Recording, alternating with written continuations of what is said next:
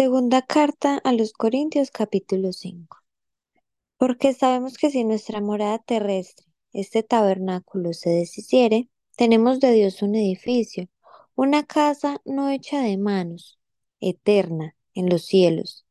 Y por eso también gemimos deseando ser revestidos de aquella nuestra habitación celestial, pues así seremos hallados vestidos y no desnudos. Porque asimismo los que estamos en este tabernáculo gemimos con angustia, porque no quisiéramos ser desnudados, sino revestidos, para que lo mortal sea absorbido por la vida. Mas el que nos hizo para esto mismo es Dios, quien nos ha dado las arras del Espíritu. Así que vivimos confiados siempre y sabiendo que entre tanto que estamos en el cuerpo, estamos ausentes del Señor porque por fe andamos, no por vista, pero confiamos y más quisiéramos estar ausentes del cuerpo y presentes al Señor. Por tanto, procuramos también, o ausentes o presentes, ser agradables, porque es necesario que todos nosotros comparezcamos ante el tribunal de Cristo para que cada uno reciba según lo que haya hecho mientras estaba en el cuerpo, sea bueno o sea malo. Conociendo pues el temor del Señor, persuadimos a los hombres, pero a Dios le es manifiesto lo que somos, y espero que también lo sea a vuestra conciencia. No nos recomendamos, pues, otra vez a nosotros, si no os damos ocasión de gloriaros por nosotros, para que tengáis con qué responder a los que se glorían en las apariencias y no en el corazón porque si estamos locos es para Dios, y si somos cuerdos es para vosotros, porque el amor de Cristo nos constriñe, pensando esto, que si uno murió por todos, luego todos murieron, y por todos murió, para que los que viven ya no vivan para sí, sino para aquel que murió y resucitó por ellos.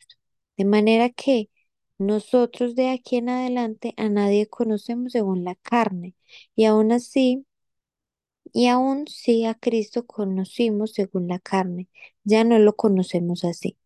De modo que si alguno está en Cristo, nueva criatura es. Las cosas viejas pasaron. He aquí, todas son hechas nuevas. Y todo esto proviene de Dios, quien nos reconcilió consigo mismo por Cristo y nos dio el ministerio de la reconciliación, que Dios estaba en Cristo reconciliando consigo al mundo, no tomándoles en cuenta a los hombres sus pecados, y nos encargó a nosotros la palabra de la reconciliación.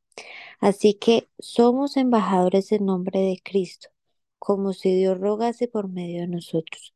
Os rogamos en nombre de Cristo, reconciliaos con Dios, al que no conoció pecado por nosotros lo hizo pecado, para que nosotros fuésemos, fuésemos hechos justicia de Dios en él.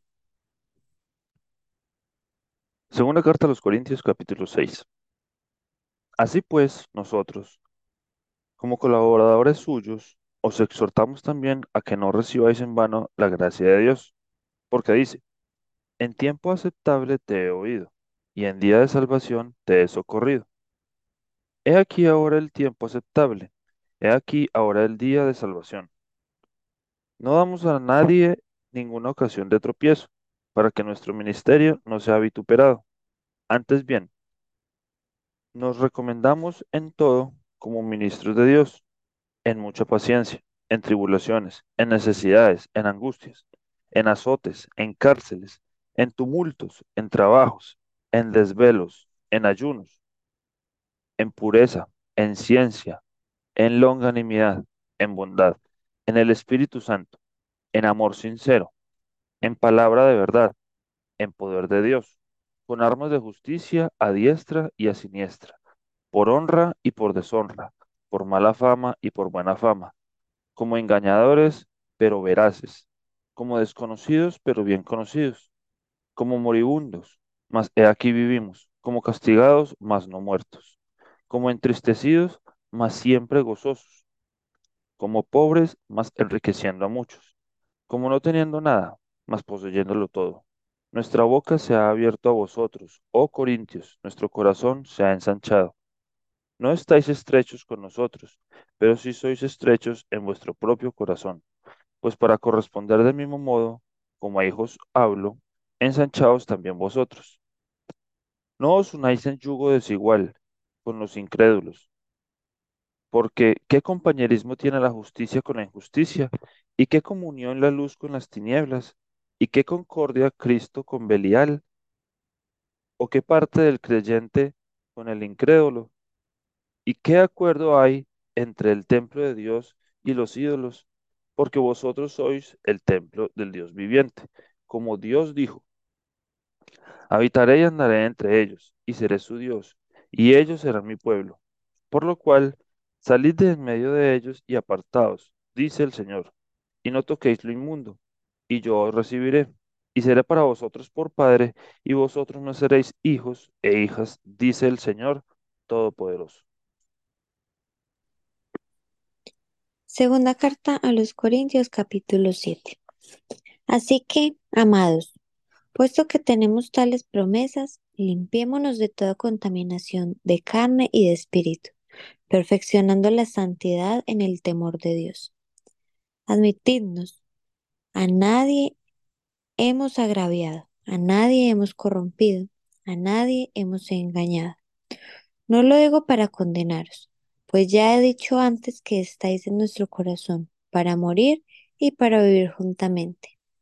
Mucha franqueza tengo con vosotros, mucho me glorío con respecto de vosotros. Lleno estoy de consolación, sobreabundo de gozo en todas nuestras tribulaciones.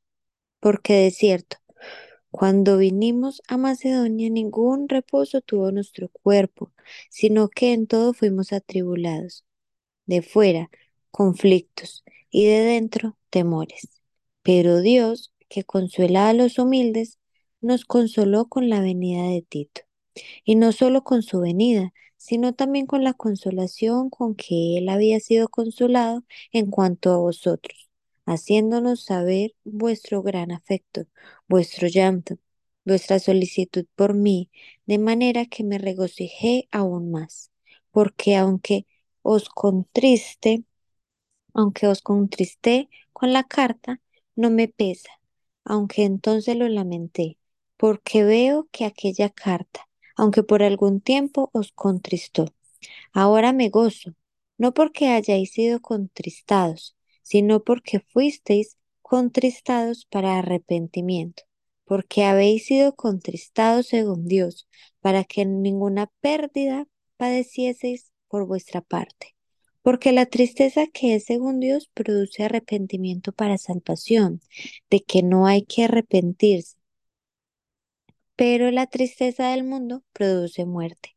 Porque he aquí esto mismo de que hayáis sido contristados según Dios, qué solicitud produjo en vosotros, qué defensa, qué indignación, qué temor, qué ardiente afecto, qué celo y qué vindicación. En todo os habéis mostrado limpios en el asunto. Así que, aunque os escribí, no fue por causa del que cometió el agravio, ni por causa del que lo padeció, sino para que se os hiciese manifiesta nuestra solicitud que tenemos por vosotros delante de Dios.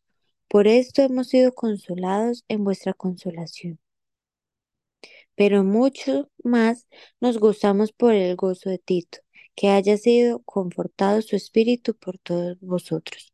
Pues si de algo me he gloriado con él respecto a vosotros, no he sido avergonzado, sino que así como en todo os hemos hablado con verdad. También nuestro, también nuestro gloriarnos con Tito resultó verdad, y su cariño para con vosotros es aún más abundante cuando se acuerda de la obediencia de todos vosotros, de cómo lo recibisteis con temor y temblor. Me gozo de que en todo tengo confianza en vosotros. Segunda carta a los Corintios capítulo 8.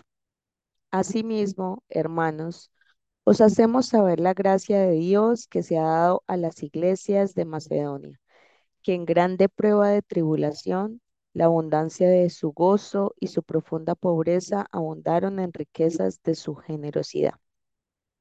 Pues doy testimonio de que con agrado han dado conforme a sus fuerzas y aún más allá de sus fuerzas, pidiéndonos con muchos ruegos que les concediésemos el privilegio de participar en este servicio para los santos.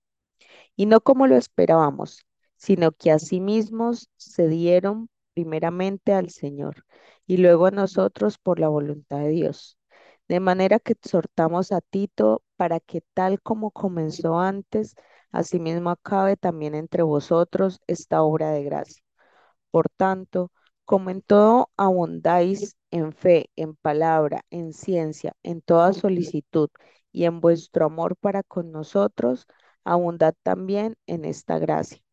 No hablo como quien manda, sino para poner a prueba por medio de la diligencia de otros, también la sinceridad del amor vuestro.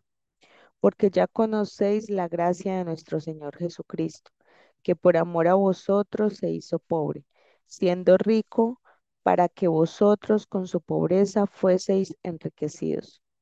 Y en esto doy mi consejo porque esto os conviene a vosotros que comenzasteis antes, no solo a hacerlo, sino también a quererlo, desde el año pasado. Ahora pues, llevad también a cabo el hacerlo, para que como estuvisteis prontos a querer, así también lo estéis en cumplir conforme a lo tengáis, a lo que tengáis. Porque si primero hay la voluntad dispuesta, será acepta según lo que uno tiene, no según lo que no tiene. Porque no digo esto para que haya para otros holgura y para vosotros estrechez, sino para que en este tiempo, con igualdad, la abundancia vuestra supla la escasez de ellos, para que también la abundancia de ellos supla la necesidad vuestra, para que haya igualdad, como está escrito. El que recogió mucho no tuvo más, y el que poco no tuvo menos. Pero gracias a Dios que puso en el corazón de Tito la misma solicitud por vosotros, pues a la verdad recibió la exhortación, pero estando también muy solícito, por su propia voluntad partió para ir a vosotros. Y enviamos juntamente con él al hermano cuya alabanza en el Evangelio se oye por todas las iglesias. Y no solo esto, sino que también fue designado por las iglesias como compañero de nuestra peregrinación para llevar este donativo, que es administrado por nosotros para la gloria del Señor mismo y para demostrar vuestra buena voluntad, evitando que nadie nos censure en cuanto a esta ofrenda abundante que administramos, procurando hacer las cosas honradamente, no solo delante del Señor, sino también delante de los hombres. Enviamos también con ellos a nuestro hermano, cuya diligencia hemos comprobado repetidas veces en muchas cosas, y ahora mucho más diligente por la mucha confianza que tiene en vosotros. En cuanto a Tito, es mi compañero y colaborador para con vosotros, y en cuanto a nuestros hermanos, son mensajeros de las iglesias y gloria de Cristo. Mostrad, pues, para con ellos ante las iglesias la prueba de vuestro amor y de nuestro gloriarnos respecto de vosotros. Segunda de Corintios capítulo 9. Cuanto a la administración para los santos, es por demás que yo os escriba, pues conozco vuestra buena voluntad, de la cual yo me glorío entre los de Macedonia, que Acaya esté preparada desde el año pasado, y vuestro celo ha estimulado a la mayoría. Pero he enviado a los hermanos para que, para que nuestro gloriarnos de vosotros no sea vano en esta parte, para que, como lo he dicho, estéis preparados. No sea que si vinieren conmigo algunos macedonios y os hallaren desprevenidos, nos avergoncemos nosotros, por no decir vosotros, de esta nuestra confianza. Por tanto, tuve por necesario exhortar a los hermanos que fuesen primero a vosotros y preparasen primero vuestra generosidad antes prometida, para que esté lista como de generosidad y no como de exigencia nuestra. Pero esto digo, el que siembra escasamente también segará escasamente, y el que siembra generosamente, generosamente también segará. Cada uno de como propuso en su corazón, no con tristeza ni por necesidad, porque Dios ama al dador alegre. Y poderoso es Dios para hacer que abunde en vosotros toda gracia, a fin de que teniendo siempre en todas las cosas todo lo suficiente, abundéis para toda buena obra. Como está escrito, repartió, a los pobres, su justicia permanece para siempre. Y el que da semilla al que siembra y pan al que come, proveerá y multiplicará vuestra sementera y aumentará los frutos de vuestra justicia, para que estéis enriquecidos en todo para toda liber- liberalidad, la cual produce por medio de nosotros acción de gracia en, a Dios. Porque la administración de este servicio no solamente suple lo que a los santos falta, sino también abunda en muchas acciones de gracias a Dios. Pues por la experiencia de esta administración glorifican a Dios por la obediencia que profesáis al Evangelio de Cristo y por la liberalidad de vuestra contribución para ellos y para todos. Asimismo, en la oración de ellos por vosotros, a quienes aman a causa de la superabundante gracia de Dios en vosotros, gracias a Dios por su don inefable.